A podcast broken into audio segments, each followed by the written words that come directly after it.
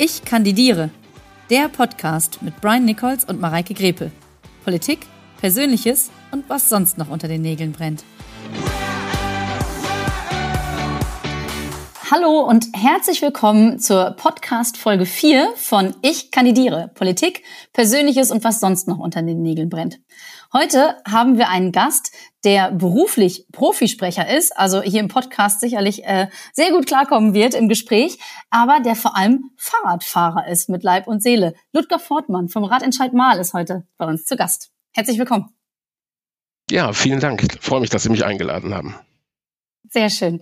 Ähm, ich muss als allererstes äh, eine etwas persönliche Frage stellen. Ich habe in der Recherche gelesen, Sie waren 20 Jahre Fahrradabstinent. Was ist da passiert? Ja, äh, es war wahrscheinlich so wie bei vielen Leuten, dass wenn man dann irgendwann ähm, beruflich so viel unterwegs ist, dass man sagt, man fährt ziemlich weite Strecken ähm, oder ist schnell unterwegs oder viel unterwegs, so wie ich es war. Ich war als rasender Reporter unterwegs für einen öffentlich-rechtlichen Fernseh- und Hörfunksender und äh, da war es so, dass ich wirklich ratzfatz irgendwo hin musste, äh, zum Teil 40, 50 Kilometer. Und das war weder mit öffentlichen Verkehrsmitteln möglich, noch halt mit dem Fahrrad. Ähm, und deswegen bin ich dann viele Jahre lang, also man kann sagen fast 20 Jahre, mit dem Auto unterwegs gewesen, obwohl ursprünglich für mich das Fahrrad eigentlich viel wichtiger war, weil ich es in Mal als Kind so gelernt hatte, von meinen Eltern mit dem Fahrrad unterwegs zu sein. Da ich ja auch auf dem Land wohne, gab es ja auch keine andere Möglichkeit, weil der Bus fuhr nur zweimal am Tag irgendwie bei uns an der Bushaltestelle. Ja, und deswegen habe ich es vergessen, das Fahrrad, im wahrsten Sinne des Wortes, und erst dann irgendwann wiederentdeckt. Es war auch eine richtig schöne Geschichte. Okay, ähm, wir haben in einer der letzten Folgen schon einmal darüber gesprochen, äh, Brian Nichols und äh, und ich, äh, über das Thema ÖPNV und äh, wie das mit der Vernetzung von Städten äh, so wie die Situation ist und äh, und dass da tatsächlich noch einiges äh, zu tun ist, sicherlich, ne? Genau, auf jeden Fall. Und ich glaube, wenn wir gleich über das Thema Radentscheid sprechen, dann hören wir auch nochmal, dass da an der Stelle auch eine ganze Menge zu tun ist. Das ist ein super Stichwort, weil äh, ich bin ja jetzt nicht aus Mal ähm, und ich, ich weiß vom Ratentscheid Mal bislang nur das, was ich in der Vorbereitung auf dieses Gespräch äh, kurz überfliegen konnte. Und ich muss ganz vorne anfangen. Äh, wie ist das entstanden? Was ist dann? Das ist ja auch sensationell schnell alles passiert. Ähm, bringen Sie mich mal auf den Stand der Dinge, Herr Fortmann. Ja, also ein Radentscheid ist quasi ein Bürgerbegehren, was Bürgerinnen und Bürger machen, um etwas politisch durchzusetzen, weil sie der Meinung sind, dass zum Beispiel der Stadtrat das nicht gemacht hat, aber machen sollte. Und dazu braucht man eine bestimmte Anzahl von Unterschriften. Das bemisst sich immer an der Anzahl der Wahlberechtigten in einer Stadt. Und bei uns waren das 4160 Personen, die wir hätten als Unterschriften haben müssen. Und wir haben es äh, geschafft, innerhalb von vier Wochen, das war echt so eine Art Turbo-Radentscheid, äh, sogar 6275 Unterschriften zu bekommen. Und das auf dem Höhepunkt der Corona-Pandemie. Denn im März 2020 war es so, dass äh, diese, äh, der Kontaktstopp verhängt wurde vom Land Nordrhein-Westfalen.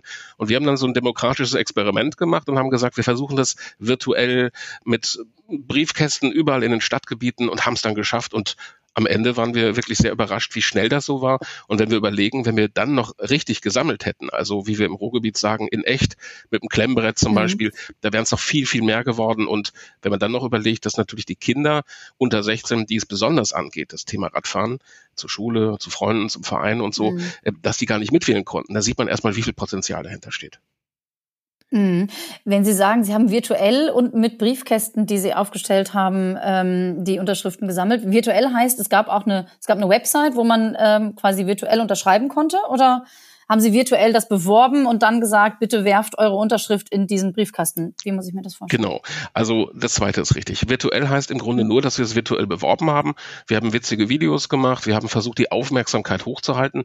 Das Problem ist immer, wenn Sie ähm, Unterschriften sammeln müssen in echt, also real auf Papier, aber keinen Kontakt zu den Menschen haben, haben Sie ein Problem. Mhm. Und wir haben das so gemacht, dass wir auf der Internetseite radentscheid-mal.de äh, dann den Aufruf hatten, Unterschriftenlisten zum Downloaden. Das Problem war nur, ähm, wenn Sie damit anfangen und keinen Kontakt haben, haben Sie fünf große Hürden. Das erste ist, Sie müssen die Internetseite finden, Sie müssen den Fragebogen runterladen, Sie müssen ihn ausdrucken, Sie müssen ihn ausfüllen, dann vor allem auch noch richtig, weil wenn Sie das. Problem mhm. haben, dass Sie zum Beispiel einen Ehepartner, eine Ehepartnerin haben und die hat schon oben die Straße geschrieben und Sie machen unten drunter äh, dann nur Gänsefüßchen, ne? so diese Anführungszeichen, so nach dem mhm. Motto dieselbe Straße, dann macht der, äh, die mhm. Stadt Mal dann einen Strich durch und sagt, diese Unterschrift ist nicht gültig. Und deswegen war es so, dass wir am Ende natürlich auch nicht 6.275 Unterschriften hatten, sondern es waren ein paar weniger, weil nämlich solche Fehler rausflogen. Und mhm. ja, lange Rede, kurzer Sinn. Wir haben dann überlegt, weil es so viele Fehlermöglichkeiten gibt, ähm, wie kriegen wir jetzt diese Fragebögen? Weil wenn die Leute sie unterzeichnet haben, mussten sie sie uns zuschicken per Post. Ähm, das haben auch ganz viele getan. Und das war echt immer mhm. krass, wenn ich den Briefkasten aufgemacht habe und am ersten Tag waren drei, dann zehn, 15, 20, 30, 50 ähm, äh, wirklich Umschläge da und zum Teil echt kurios gestaltet mit Herzchen, Blumen drauf, Kinder haben was draufgemalt. Das war echt schon der Hammer. Naja, und am Ende war es so, lange Rede, kurzer Sinn, ähm, dass wir dann ganz viele von diesen äh, Briefen hatten. Wir hatten auch unser Lastenrad, die Malore, also ein Lastenrad mit dem Logo von der Stadt Mal drauf, auf den Wochenmärkten und dann immer die Klappe auf vorne wie so ein Briefkasten.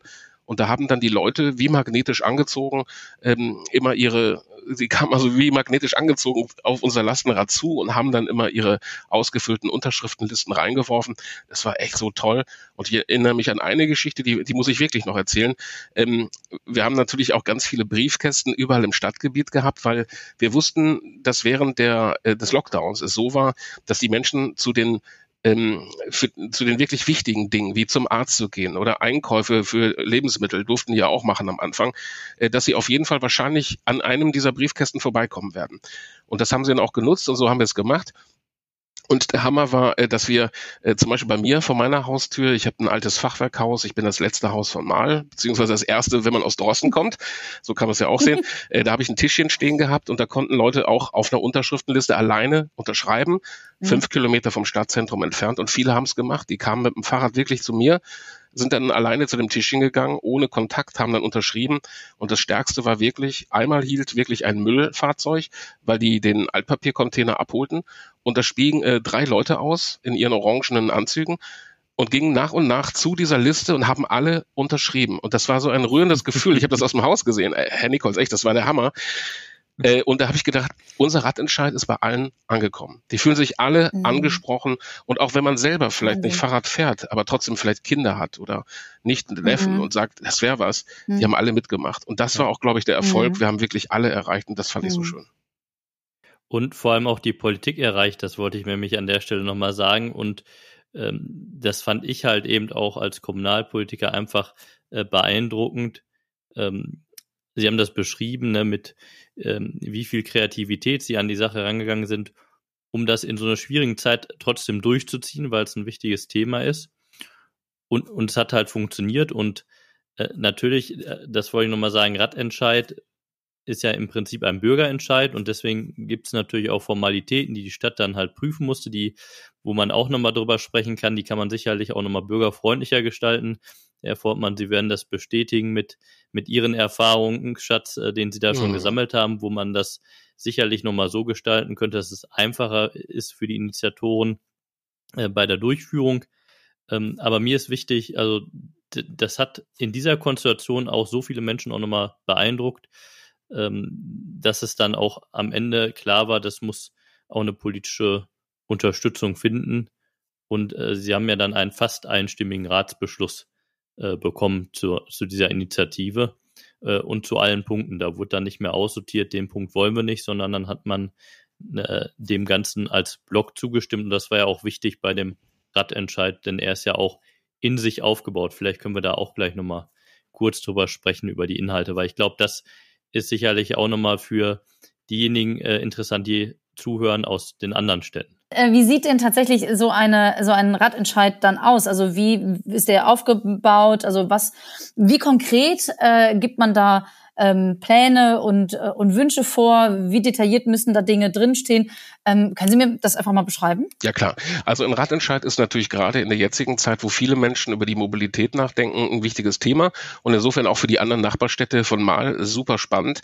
Ähm, es ist so, dass man am Anfang natürlich drei Leute mindestens braucht, die als äh, Zeichnungsberechtigte das unterschreiben, die einen Antrag stellen an die jeweilige Kommune. In unserem Fall war es natürlich die Stadt Mal. Und wir brauchen natürlich entsprechende Punkte. Bei uns waren es neun Ziele für ein fahrradfreundliches Mal. Wir haben schon recht konkret gesagt, was wir wollen. Also ich gebe mal so ein paar Beispiele. Ein durchgängiges, engmaschiges Radwegenetz, äh, dass wir an Hauptstraßen auf jeden Fall sichere Radwege haben und vor allem, dass Radwege repariert werden. Weil wir waren immer der Meinung, ähm, wir hatten ursprünglich vor 30 Jahren mal ein tolles Radwegenetz. Das ist aber leider sehr buckelig, viele Buckelpisten und dass man nicht unbedingt immer Millionen reinstecken muss, sondern auch das, was man hat, vielleicht reparieren kann. Und für uns ist es so wichtig, dass wir als Radentscheid bei diesen Punkten, die wir aufgelistet haben, ähm, dass wir gesagt haben, wir wollen auch, dass schnell Ergebnisse kommen, dass die Bürgerinnen und Bürger in den Stadtteilen sofort merken, da passiert was. Bei mir um die Ecke. Ähm, ich kann meine Kinder plötzlich wieder sicher zur Schule schicken, weil da nicht mehr die aufgebrochenen Löcher im Radweg sind. Ähm, und äh, die Straße ist einfach sicherer, weil nicht mehr so viele Elterntaxis unterwegs sind.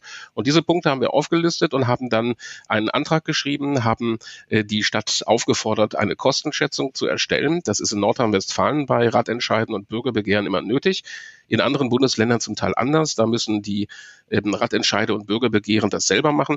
Ja, dann haben wir gewartet einige Wochen und ähm, das Problem war, uns lief so ein bisschen die Zeit davon. Wir wussten, dass irgendwann Corona kommen wird, sprich der Lockdown wird irgendwann kommen. Wir befinden uns jetzt gerade noch so ungefähr gefühlt im Januar 2020, ähm, hatten eine große Auftaktveranstaltung mit 140 Leuten und haben natürlich erklärt, was ist ein Radentscheid, wie funktioniert's. Ähm, da war die Baudezernentin dabei, verschiedene VertreterInnen von der Stadt, 140 Leute, die uns unterstützen wollten. Ja, und dann haben wir gewartet, haben dann die Kostenschätzung bekommen im März. Der Bürgermeister hatte sie uns überreicht und drei Tage später kam der Lockdown und alles schien wirklich dann kaputt. Naja, und wir haben es dann trotzdem geschafft, die Unterschriften bekommen. Dann geht's weiter. Ich mach, fasse mich jetzt mal ganz kurz. Äh, Ging es weiter, dass natürlich dann ging es weiter und es war so, dass äh, dann die Stadt, nachdem wir die Unterschriften gesammelt hatten und wir sie eingereicht haben, natürlich die Unterschriften sammeln, äh, dass sie die Unterschriften checken müssen. Das ist dann ganz wichtig. Dafür haben sie nochmal eine gewisse Zeit von ungefähr zwei Monaten und äh, müssen natürlich gucken, sind da irgendwelche Personen der Zeitgeschichte wie Pinocchio, ähm, Napoleon oder wer auch immer drin, der sich da verewigt hat. Und müssen natürlich gucken, leben die Leute hier, sind die alle schon 16? Das ist alles sehr, sehr wichtig. Und dann war es so, dass ähm, dann die Stadt gesagt hat, nein, das ist sogar zulässig. Und der Rat hat dann, wie Herr Nichols gerade schon gesagt hat, entschlossen, äh, sich einstimmig dem anzuschließen und hat alle Forderungen übernommen. Und von da auch die Kostenschätzung, die die Stadt hatte, nämlich, dass wir 64 Millionen Euro innerhalb der nächsten acht Jahre, sprich bis 2028 investieren. Das ist der Auftrag der Bürgerinnen und Bürger einmal, jetzt an die Verwaltung. Und wir hoffen sehr, äh, das heißt, wir hoffen nicht nur, sondern wir sehen zu, dass das umgesetzt wird. Deswegen ist es für uns auch so wichtig, dass äh, die Politik natürlich nicht nur äh, gesagt hat, wir machen das jetzt, sondern dass es auch wirklich passiert in der Verwaltung. Sprich, dass wir nach einem Jahr, äh, so alt ist der Beschluss inzwischen jetzt schon, dass es gemacht werden soll, auch was passiert, weil momentan sieht man noch nicht so viel. Und das ist gerade so wichtig für uns, weil wir ja auch gesagt haben als Bürger und Bürgerinnen, nachdem viele Leute uns sagten, wenn sie die Unterschriftenlisten abgegeben haben, ähm, das wird doch sowieso nicht klappen. Das ist doch ein viel zu großes Projekt. Das hat aber funktioniert. Und dann haben sie als zweites gesagt, aber die Politik wird es nie umsetzen. Und dieser Glaube an die Politik, den wir hatten und den wir auch den Leuten gesagt haben, dass wir gesagt haben, Politik kann Dinge umsetzen und sie wird auch Dinge umsetzen. Aber wir haben immer diese Befürchtung auch gehabt, dass manche Leute sich vielleicht von der Politik abwenden würden, dass sie sagen, wenn da nichts passiert und wenn es nicht so schnell umgesetzt wird, wie der Ratentscheid es sich erkämpft hat, dass äh, das dann möglicherweise wie Symbolpolitik wirkt. Und da, wie gesagt, habe ich große Hoffnung an die, auch an die Bundestagskandidaten wie Sie, Herr Nichols, dass sie sich dafür einsetzen, dass sie im Stadt Mal jetzt endlich auch die ähm, Personen ausschreibt, sprich die Stellen für die RadplanerInnen, damit es schnell vorangeht, weil sonst wird da nichts. An dieser Stelle, ähm, wenn Sie in dem, an dem Zeitpunkt, an dem Sie jetzt sind, in dem ganzen äh, sehr umfangreichen Konzept, äh, das da ja jetzt äh, zugrunde liegt, ähm, wie viel Verantwortung haben, bringen Sie quasi da noch ein? Also müssen Sie jetzt, äh, wie Sie gerade gesagt haben, den PolitikerInnen ein bisschen auf die Füße treten und sagen, da muss jetzt was passieren, damit die Leute nicht denken, das ist eine ganz unglaubwürdige Aktion gewesen, sondern das ist tatsächlich etwas, was uns äh, unter den Nägeln brennt und was jetzt passieren muss. Ähm, Äh, und inwiefern sind Sie tatsächlich noch ähm, mit äh, quasi mit drin in der ganzen Konzeptplanung? Es ist so, dass äh, wir von Anfang an natürlich auch mit in unsere Ziele reingeschrieben haben, dass wir als Bürger und Bürgerinnen, die das ähm, Bürgerbegehren gestartet haben, auch an der politischen ähm, oder besser gesagt an der äh, Umsetzung beteiligt werden. Das heißt, wir sind zwar keine Planer und PlanerInnen, aber wir sind wirklich sehr erfahren und wir sind alle im Alltagsradverkehr unterwegs. Wir wissen, äh, wo die Schulen sind, wir wissen, wo die Knackpunkte sind, wir wissen aber auch da, wo es gut ist. Wir wollen nicht nur schimpfen, es gibt ja auch tolle Stellen. Und ähm, deswegen arbeiten wir weiter mit. Also ich persönlich bin für den Radentscheid im äh, Nahmobilitätsausschuss. Da haben wir darum gekämpft, dass wir dort wirklich auch ständiges Mitglied sind, weil wenn es um Nahmobilität geht, dann muss auch das größte Infrastrukturprogramm, was den Verkehr betrifft, in unserer Stadt seit bestehen, äh, dass wir wirklich mit, zusammen mit den Bürgerinnen und Bürgern und den Politikerinnen und Politikerinnen geschafft haben, dann muss da einer von uns dabei sein oder eine. Und genauso ist es so, dass der ADFC, der Fahrradclub in Mal natürlich auch einen Sitz hat. Und wir bringen uns so ein, äh, während des ganzen Prozesses war es natürlich auch so, dass es nicht nur viel Zeit gekostet hat, obwohl ähm, es innerhalb eines halben Jahres vom ersten Treffen und von der ersten Idee, den Radentscheid zu machen, bis dann zum politischen Beschluss nur ein halbes Jahr vergangen ist. Aber dennoch war da sehr viel Arbeit drin und es hat auch viel Geld gekostet. Denn das dürfen wir nicht vergessen. Die Stadt Mahl hat zum Beispiel für die Umsetzung des Radentscheides ungefähr 100.000 Euro für die Öffentlichkeitsarbeit pro Jahr veranschlagt. Und wir haben natürlich die Öffentlichkeitsarbeit in diesem halben Jahr für Lulu gemacht, wenn man das mal so sagen möchte. Äh, man sieht einfach, das kostet Geld. Da steckt eine Internetseite hinter, Filme, äh, ganz viele andere Dinge und auch natürlich die Zeit und die Gespräche, die wir geführt haben mit den Politikern und PolitikerInnen, verschiedene Aktionen, die wir gemacht haben, große Fahrraddemos, die große, äh, gro sich großer Beliebtheit erfreut haben. Herr Nikos, Sie waren ja auch einige Male auf Ihrem Rad mit dabei und haben sich das angeguckt. Also das ist das, was am genau. Ende so, äh, ich sag mal so überbleibt, dass man ins Gespräch kommt und weiter im Gespräch bleibt, so mit, wie mit Ihnen heute als SPD-Bundestagskandidat. Äh, freue ich mich natürlich und freuen wir uns, dass wir mit allen demokratischen Kräften, die auch politisch äh, etwas hinkriegen wollen in unserer Stadt und bewegen möchten und vielleicht auch von Berlin aus irgendwann äh, sich einbringen. Aber das ist auch die Verpflichtung und wir fordern auch, dass das auch dann läuft und dass sie vielleicht auch gemeinsam wie auch ihre Mitbewerber von den anderen Parteien auch sagen, ich zeige jetzt nochmal in der Wahl äh, oder in der verbleibenden Zeit meines Wahlkampfs bis zur Bundestagswahl auch nochmal, dass ich bestimmte Dinge, die meine Partei zum Beispiel in Sachen Mobilität umsetzen möchte und im Wahlversprechen drinstehen hat, dass ich das auch in Mal zeigen kann. Und die Chance besteht und das würden wir uns total wünschen. Und das wäre, glaube ich, genau das, was ein Radentscheid braucht, nämlich eine Umsetzung. Also Umsetzung ist, glaube ich, ein gutes Stichwort und dass das natürlich ein Kraftakt gerade für Kommunalpolitik ist, da, da sind wir uns ja einig und das ist natürlich ähm, Verpflichtung und Verantwortung zugleich. Und das ist auch ein Punkt, der mich umtreibt, wo ich sage, das muss einfach auch ein wichtiger Baustein einer solchen Kandidatur sein und einer solchen äh, Arbeit, wenn man sie dann äh, angeht, äh, als, als Wahlkreisabgeordneter äh, diese Themen mitzunehmen, auch dafür die, die Fördermöglichkeiten in, in Berlin, die es schon gibt, zu erhalten, aber auch neue zu schaffen, weil natürlich braucht es dazu auch zusätzliche Mittel vom Bund, auch vom Land, aber das, das alles eben auch zu organisieren, geht halt natürlich nochmal über Kommunalpolitik hinaus und äh, auch über die Stadt Mal hinaus. Ich glaube, äh, das eine ist ja natürlich nochmal, dass man auch Anknüpfungspunkte zu den anderen Städten äh, herstellen kann, noch zusätzlich. Und ich habe das äh, in den Gesprächen auch schon im Wahlkreis mitbekommen. Äh, das Thema Radverkehr bewegt in allen Städten. Ähm, und ich glaube, da kann man auch viel äh, Know-how rausziehen aus dem Prozess, den ich jetzt mit begleiten durfte, kommunalpolitisch, den Sie angestoßen haben, Herr Fortmann. Und äh, deswegen tausche ich mich natürlich auch gerne ähm, mit, mit Ihnen aus, weil man merkt einerseits, Sie brennen für, für das Thema und Sie haben das auch nicht nur angedeutet, sondern ja auch schon in der Praxis gezeigt. Sie haben auch kein Problem, Politik mal auf die Finger zu klopfen, wenn etwas nicht schnell genug läuft. Und das, was Sie angesprochen haben, die Beteiligung im Arbeitskreis, ähm, die, die wir natürlich auch so äh, mit beantragt haben, die vorher ja auch so nicht vorgesehen war. Das sind ja auch wichtige äh, Bausteine für die Zukunft, dass man das als gemeinsames Projekt eben vorantreibt und die Chance hat als Politik, da auch Vertrauen wieder aufzubauen und zu zeigen, also es bringt was, wenn man seine Instrumente nutzt, die man als Bürgerin, als Bürger zur Verfügung hat, wenn man etwas verändern möchte. Und äh, das verbinde ich eben auch mit meinen äh, mit meinem Aufruf Zeit für Zukunft, dass ich sage, das müssen wir äh, so auch in Zukunft verbinden. Und das sehe ich natürlich auch als Verpflichtung für mich selber, wie Sie es auch angesprochen haben. Ich greife das einfach mal auf, äh, an dieser Stelle in die Zukunft zu blicken, weil man tatsächlich aus, ähm, so wenn man von außen auf Mal schaut, dann denkt man möglicherweise, es ist eine ähm, eher ungewöhnliche Stadt, weil viele der Stadtteile relativ weit auseinander liegen. Und da könnte jetzt das Thema Rad noch viel dringlicher sein als in anderen Städten. Gleichzeitig ist aber, glaube ich, im Moment nicht nur in der Pandemie, sondern grundsätzlich in der, in der Bevölkerung und in der Gesellschaft der Gedanke da, dass ein Fahrrad nicht mehr nur das Freizeitvehikel ist, mit dem man irgendwie eine Radtour am Sonntag vielleicht macht, sondern tatsächlich ein Alltagsgefährt, dass, ähm, das haben Sie gerade schon gesagt, Herr Fortmann, dass die Kinder damit wieder zur Schule fahren können, dass das wieder gängiger wird.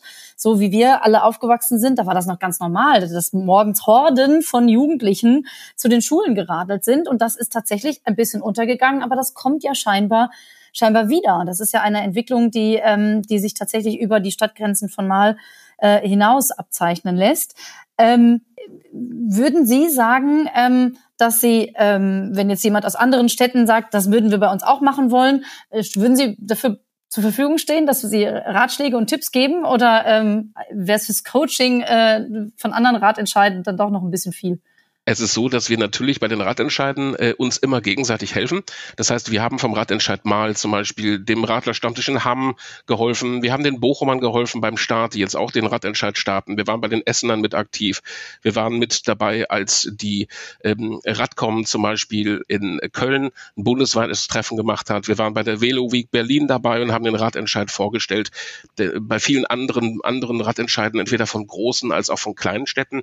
Denn das Spannende ist wirklich, dass viele sich sich gefragt haben, wie kriegt man es hin, in einer Zeit, wo man überhaupt nicht sammeln darf, so viele Stimmen zu kriegen. Ähm, das war das eine. Und das zweite war, ähm, das Interesse war besonders groß, weil wir die erste Mittelstadt sind in Deutschland, beziehungsweise in Nordrhein-Westfalen auf jeden Fall, vielleicht sogar in Deutschland, die äh, es geschafft hat, als Stadt unter 100.000 EinwohnerInnen einen Radentscheid hinzukriegen und die ursprünglich auch mal eine fahrradfreundliche Stadt war. Wir haben immerhin 23 Prozent Radverkehrsanteil gehabt im Vergleich zum Gesamtverkehrsaufkommen anderer Verkehrsträger. Und wir sind inzwischen leider, das wissen wir durchs Mobilitätskonzept 2017, um einige Prozentpunkte abgesagt, sind wieder auf 19 Prozent. Das heißt, da, wo wir eigentlich landesweit hin möchten, nämlich, dass das Land Nordrhein-Westfalen sagt, wir brauchen 25 Prozent Radverkehrsanteil, dass jede vierte Fahrt irgendwann gemacht wird äh, mit dem Fahrrad, um, weil wir einfach nicht anders können, weil äh, wir die Verkehrswende brauchen und das Klima geschützt werden muss.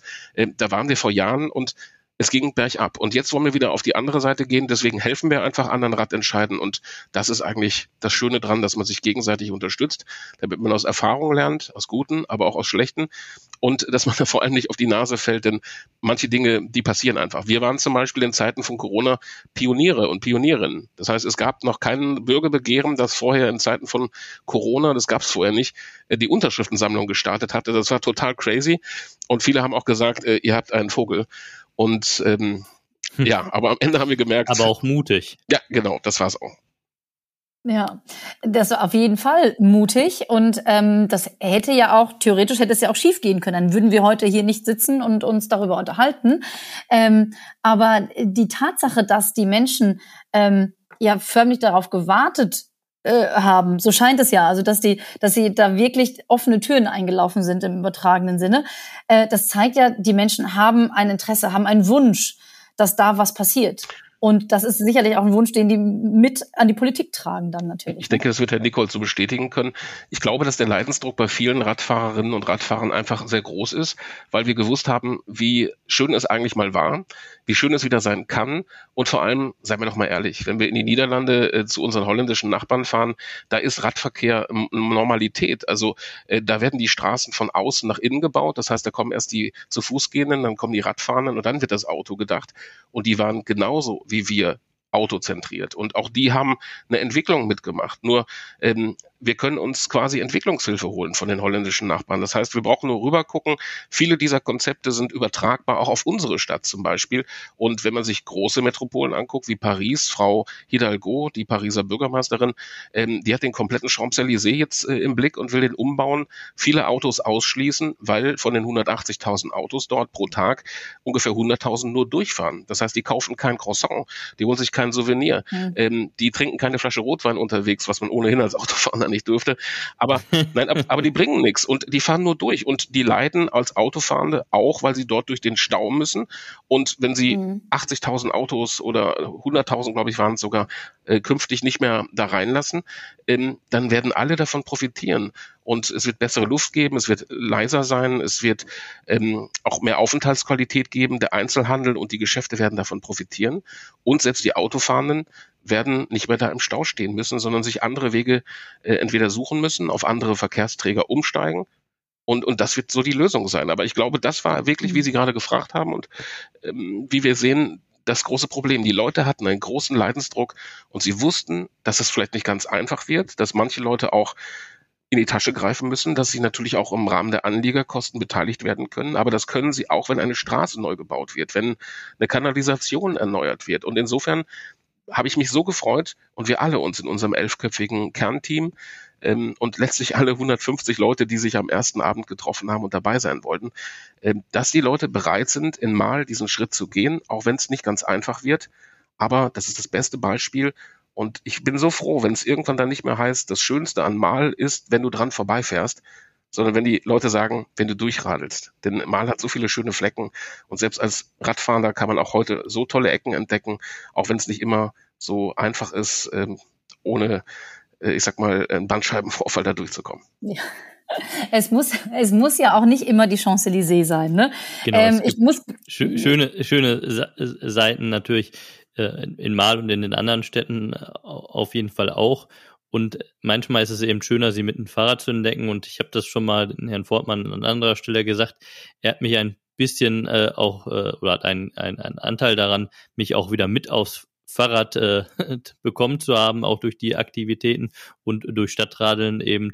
Und ich habe halt dann auch nochmal gemerkt, manches ist halt einfach äh, viel schöner, wenn man es mit dem Rad eben erledigen kann und vor allem, wenn es noch schön rot ist wie bei mir, dann äh, kann man gleich zwei Dinge miteinander verbinden, die Parteifarbe und äh, das, das Radfahren. Ähm, also wird, ich glaube, man, man kann unheimlich viele Beispiele entdecken, wo, wo es ein Umdenken gibt. Wir wollen, glaube ich, alle niemanden sein Auto wegnehmen oder ein anderes Verkehrsmittel, sondern wir wollen Alternativen eben attraktiv machen und dann kann immer jeder und jede für sich entscheiden, was in der jeweiligen Situation auch der beste, das beste Verkehrsmittel ist. Ich habe es in Berlin äh, gesehen, als ich vor einigen äh, Tagen äh, dort war, äh, wo eben auch nochmal äh, im Innenstadtbereich eine große Straße gesperrt wurde äh, und jetzt nur noch für den Fahrradverkehr und für die Fußgänger freigegeben ist, äh, ist es auch für die Fußgänger ein ganz äh, anderes äh, eine ganz andere Qualität, äh, dort lang zu laufen. Und das darf man auch nicht vergessen. Also was mit dem Radentscheid in Bewegung gesetzt wird, dient vielfach auch den Fußgängerinnen und Fußgängern. Das äh, möchte ich an der Stelle auch nochmal hervorheben. Und vielleicht muss es ja auch nicht immer die Anliegerbeiträge geben. Äh, jedenfalls arbeite ich auch dafür politisch ähm, gerne mit, äh, dass das äh, vielleicht auch vom Tisch äh, ist, das Thema. Dann wäre es, glaube ich, für viele noch zugänglicher. Ähm, an der Stelle würde ich gerne einmal äh, nach, nochmal nachfragen, nochmal zurückgehen auf die, ähm, die hm, Pandemie-Thematik und wie schwierig das war, die Unterschriften zu sammeln. Äh, glauben Sie, Herr Fortmann, dass denn die Corona-Situation äh, ein kleines bisschen vielleicht auch die, den Horizont mancher Menschen ähm, in Richtung Fahrrad äh, geöffnet hat tatsächlich. Also ich weiß aus anderen Ländern, dass jetzt bin ich häufiger äh, in Irland beruflich ähm, und da ist es so, dass, dass die, ich glaube, 35 Prozent mehr Fahrräder verkauft haben äh, in, den, in den Fahrradläden, in den, in den großen Städten. Äh, und hier in, in, in, in einem Fahrradladen, hier in Haltern beispielsweise, wurde mir Ähnliches zugetragen. Ähm, äh, spielt das auch ein bisschen äh, positiv ja. rein, die Pandemie? Absolut. Also die Beobachtung, die Sie gemacht haben, stimmt absolut. Äh, die komplette Fahrradwirtschaft und alle Fahrradhändlerinnen und Fahrradhändler profitieren davon. Auch die Radreisebranche ist eigentlich die einzige im Rahmen der Tourismusbranche, die überhaupt äh, rot, äh, in diesem Fall schwarze Zahlen geschrieben haben, also positive Zahlen geschrieben haben, die was verdient haben. Und ähm, das hat auch einen Grund, weil die Leute wirklich gesagt haben, du darfst nichts, was kannst du vor der Tür machen? Mit dem Fahrrad durch die Gegend fahren. Viele haben sich gescheut, mit dem ÖPNV zu fahren, weil sie einfach dachten, zu viele Kontakte mit Menschen zu haben. Das Fahrrad ist ja auch deswegen schön, weil man natürlich allein schon durch die Baulänge genug Abstand hat zu anderen Leuten. Ich weiß, dass es immer Diskussionen gab, da hieß es ja, die Aerosole fliegen dann 15,3 Meter. Wenn einer vor dir fährt, du musst so und so viel äh, im Quadrat äh, Abstand halten.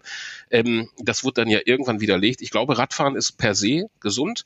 Gerade in Zeiten von Corona war es besonders gesund. Und wir haben ja auch gesehen, äh, dass wirklich der Absatz an Fahrrädern so immens war. Und ich glaube, dass die Leute einfach erkannt haben, dass es keine andere, günstigere ähm, Möglichkeit, fort, sich fortzubewegen gibt, wo man innerhalb kurzer Strecken äh, am schnellsten vorankommt. Und selbst in Mal ist das so. Wenn ich vom Stadtrand, also Stadtgrenze Dorsten, mit meinem Pedelec zugegeben, weil ich kein Auto mehr habe, ich habe mein Auto abgegeben vor einem Jahr, ähm, wenn ich damit nach Hüls fahre oder Stadtgrenze Sinsen, fahre ich eine halbe Stunde maximal und ähm, bin dann durch. Und ich sag mal, ich brauche fast genauso lange äh, mit einem Auto. Und dann frage ich mich doch, was ist wirklich besser? Und dennoch erkenne ich natürlich, dass ähm, ein Viertel aller Autofahrten auf Kurzstrecken selbst in Mal mit einem Auto passieren. Und da frage ich mich, mhm. hey, was ist da falsch? Mhm. Ähm, so habe ich ja. mich ja auch verhalten früher und ich sage ja nicht, dass ich ein besserer Mensch bin, aber ich sage schon, dass wir schon umdenken müssen und dass schon Autofahrende sich fragen müssen, brauche ich das Auto jetzt wirklich, um ähm, in 400 Meter Entfernung ein Brötchen zu holen, das wirklich äh, 150 Gramm wiegt? Muss ich dafür ein zwei Tonnen schweres Fahrzeug, das Sprit frisst und wo vier Fahrplätze oder vier Fahrerplätze drin sind, bewegen? Ähm, muss ich das wirklich tun? Und muss ich ähm, rechnet sich das eigentlich auch für mich? Macht das Sinn? Und das ist die Frage, die wir uns stellen müssen. Deswegen muss ich einmal Ihnen widersprechen, Herr Nichols.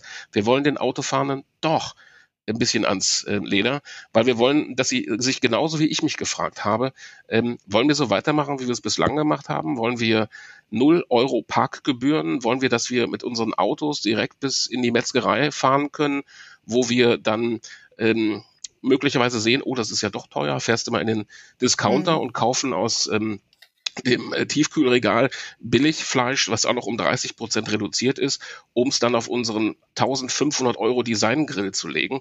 Ich spinne jetzt ein bisschen rum, aber es betrifft uns alle mhm. und ich schließe mich persönlich nicht aus.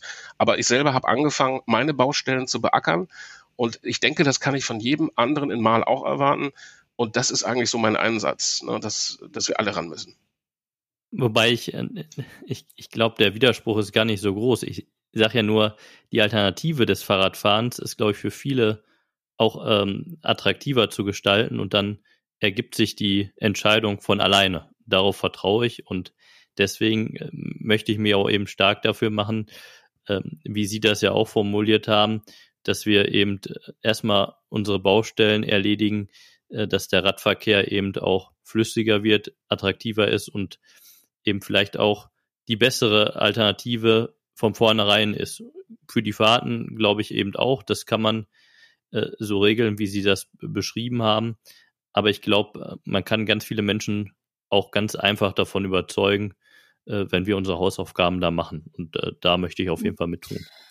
Muss man, muss man das auch noch ein bisschen weiterdenken und sagen, wenn wir eine Stadt wie Mal ähm, fahrradfreundlich und fahrradfreundlichst gestalten, ähm, das muss ja auch ein Vernetzen mit umliegenden Städten und der gesamten Region irgendwann bedeuten. Also wenn ich jetzt zum Beispiel ähm, mit meinem Rad zum Bahnhof fahre und habe Termine in Recklinghausen und möchte nur die Strecke von Haltern nach, nach Recklinghausen, äh, im Zug zurücklegen äh, und möchte mein Rad mitnehmen, dann bezahle ich ziemlich viel Geld dafür, das Rad mit in den Zug zu nehmen.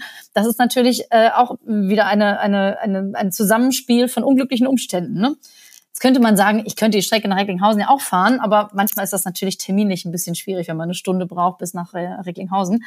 Ähm, aber das ist ja sicherlich auch etwas, was dann noch passieren muss, ne? dass man das, das Thema auch nochmal auf die gesamte Region tatsächlich äh, ausweitet.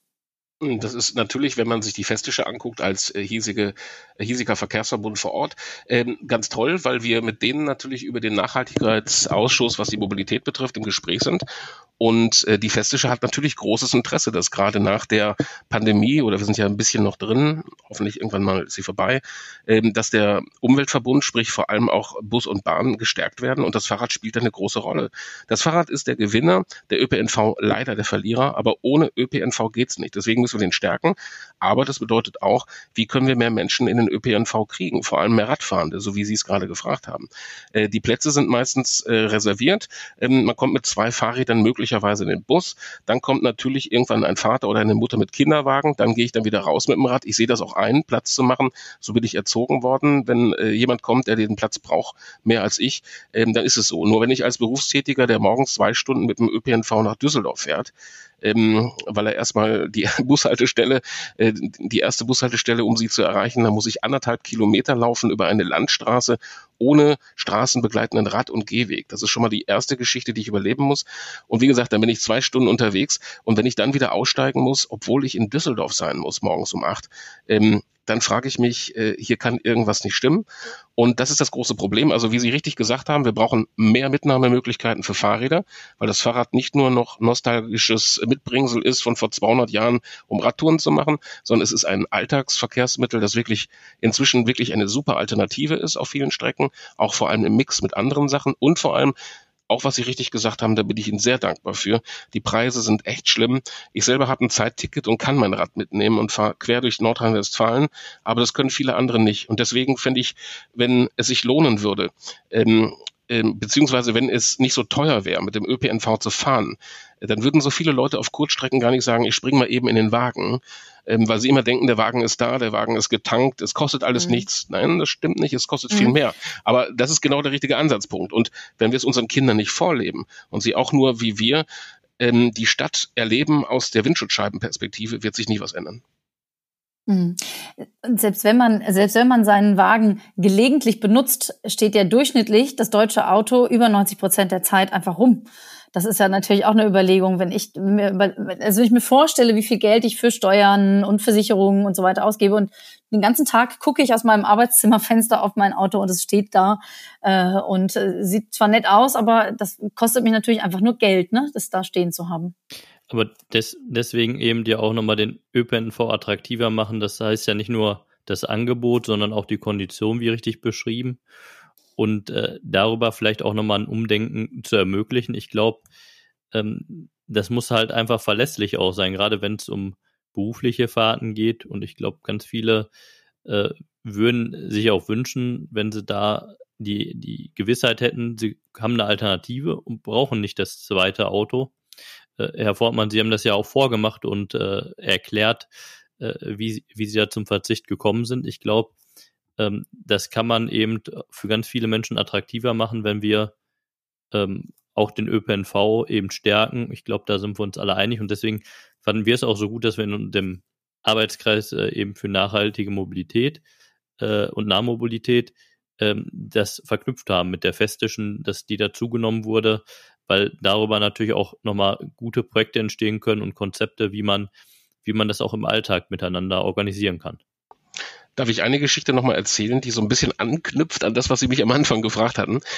Ähm, da ging es wirklich darum, äh, dass ich irgendwann für mich erkannt habe, dass die Mobilität, so wie sie läuft, für mich nicht mehr so funktioniert. Und das war so, dass ich 2016, nachdem ich ungefähr 20 Jahre immer nach Essen zum WDR gefahren bin mit dem Auto und anderthalb Stunden morgens zum Teil wirklich im Auto saß auf der 224, mich gefragt habe, möchtest du ewig so weitermachen? Vor mir war ähm, eine Stoßstange, hinter mir eine Stoßstange, links war äh, sozusagen die ähm, Leitplanke, rechts war ein anderes Auto, ich konnte nicht weg, ich war gefangen. Bis zum Himmel sah ich, äh, bis zum Horizont sah ich äh, eine ja, ich sag mal, Perlenkette aus roten Bremslichtern und immer wieder jeden Tag das zu erleben, Zeit zu verbrennen, sich zu fragen, was mache ich hier? Warum bin ich genauso wie die anderen auch nur alleine in einem Auto, das zwei Tonnen wiegt, das ähm, Platz für vier hätte? Das ähm, Kerosin frisst, hätte ich fast gesagt, er hat mich unglücklich gemacht. Und ich selber habe nicht gesagt, ähm, jetzt muss ein Engel kommen oder eine gute Fee und muss äh, eine Lösung finden, sondern ich selber muss etwas tun. Ich muss meinen Hintern aus dieser Situation ziehen. Und am Tag drauf habe ich mich von meiner Frau und meinen drei, äh, beiden Töchtern ähm, in Bochum absetzen lassen vor einem Laden, der Pedelecs, sprich E-Bikes verkauft und verleiht. Und da wusste ich noch gar nicht den Unterschied zwischen E-Bike, Pedelec, S-Pedelec, was ist das eigentlich? Das war auch wurscht und bin dann da gestartet und habe mich äh, einfach absetzen lassen, habe gesagt, ihr könnt nach Hause fahren und bin dann losgefahren und hatte 35 Kilometer von der Essen, äh, von der Bochumer Innenstadt bis nach Mal. Und als ich dann auf mein Navi guckte, es war am E-Bike vorne ein Navi dran, stand dort 9800 Meter geradeaus. Und ich konnte mir überhaupt nicht vorstellen, dass es einen Weg gibt für ein Fahrrad, wo man fast zehn Kilometer nur geradeaus fährt, wo man nicht an Ampeln ausgebremst wird, wo man nicht an jeder Kreuzung und Einfahrt gucken muss, dass man nicht umgefahren wird, wo man geradeaus fahren konnte. Und das Wetter war so toll. Es war ein, ein Oktobertag, ähm, die Sonne schien, es war nicht kalt.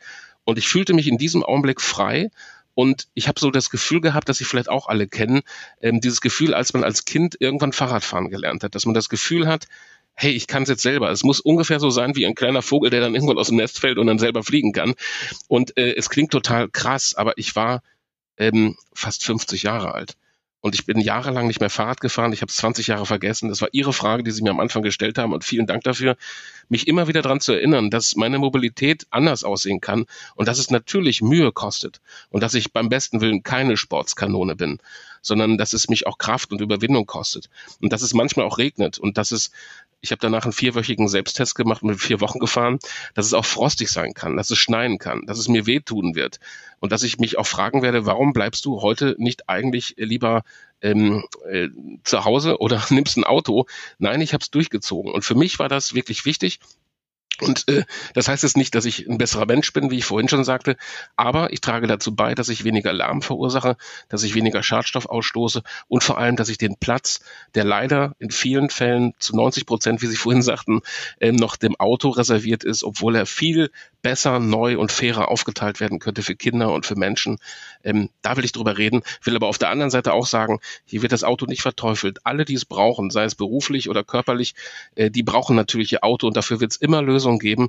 Aber viele, die sagen, ich möchte diesen Schritt machen und nicht mehr, wie Sie vorhin richtig gesagt haben, ähm, 23 Stunden mein Auto vor der Tür stehen haben, so dass die Straßen in mal keine Straßen sind, sondern eigentlich nur noch parken weil dort die Autos überall parken und man zickzack fahren muss.